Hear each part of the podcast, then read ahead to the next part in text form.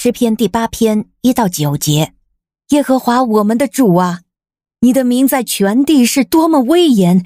你把你的荣美彰显在天上。因你仇敌的缘故，你从小孩和婴儿的口中得着了赞美，是仇敌和报仇的无话可说。我观看你手所造的天和你所安放的月亮和星星，啊，人算什么？你竟纪念他；世人算什么？你竟眷顾他。你使他比天使低微一点，却赐给他荣耀尊贵做冠冕。你叫他管理你手所造的，把万物都放在他的脚下，就是所有的牛羊、田间的走兽、空中的飞鸟、海里的鱼和海里游行的水族。耶和华我们的主啊，你的名在全地是多么威严！您现在收听的是天赋爸爸说话网。神所赐的迦南美地是牛奶与蜜之地，上帝的话语比蜜还要甘甜呢。我是优蜜使者永恩，我是蜜蜜，让我们一起在天赋的话语里勇敢探蜜，蜜得甘蜜，得蜜。得利。得胜。兄姐妹们平安，我是永恩。在开始诗篇第八篇的灵修之前，有请秘密听了再说。我是秘密，今天我们要来读的第八篇是大卫王歌颂神伟大奇妙创造的时候所写出来的赞美诗。本篇一开始题目注解有说明，这是大卫的诗，交与灵长用加特乐器来演奏。指明用加特这种乐器来伴奏的，除了这里以外，在第八十一篇和八十四篇也有提到这个乐器。那加特乐器是一个名叫加特的地方所产出的拨弦乐器，长得有点像现在的竖琴或者是吉他的综合体。那其实多才多艺的大卫王啊，也会自己弹奏乐器来赞美神哦。在一百四十四篇第十九节，他就向神呼喊：“我要向你唱新歌，我要用十弦琴向你歌唱。”所以用旋律来表达爱意，真是一种浪漫的表现。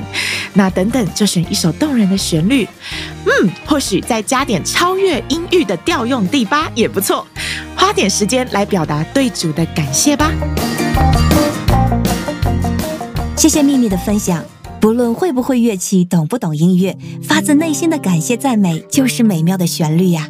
诗篇八章第二节说：“你因敌人的缘故，从婴孩和吃奶的口中建立了能力，使仇敌和报仇的闭口无言。”新译本翻译为：“从婴孩和吃奶的口中得着了赞美。”婴孩和吃奶的是最年幼、最单纯、最不能依靠自己和最没有能力的人。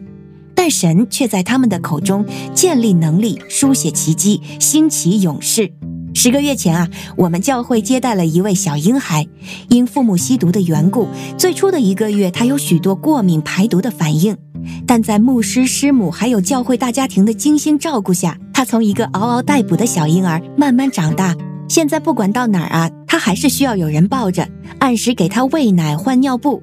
但他迷人甜美的微笑，明亮的大眼睛，用小手摸你的鼻子耳朵，咿咿呀呀的回应，却比任何语言都更强烈的表达着他的喜乐和赞美，见证爱与生命的奇迹。如今他的母亲也来到我们中间。这位曾经流落街头、自暴自弃的年轻妈妈，因儿子的缘故备受激励。她感受到天父的爱，她戒毒成功，开始工作，破茧重生。婴孩和吃奶的，也代表着自觉能力不足、微不足道、生命稚嫩的你和我。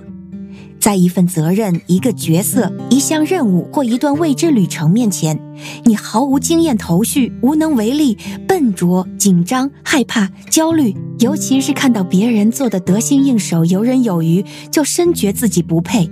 仇敌也在耳边趁机煽风点火。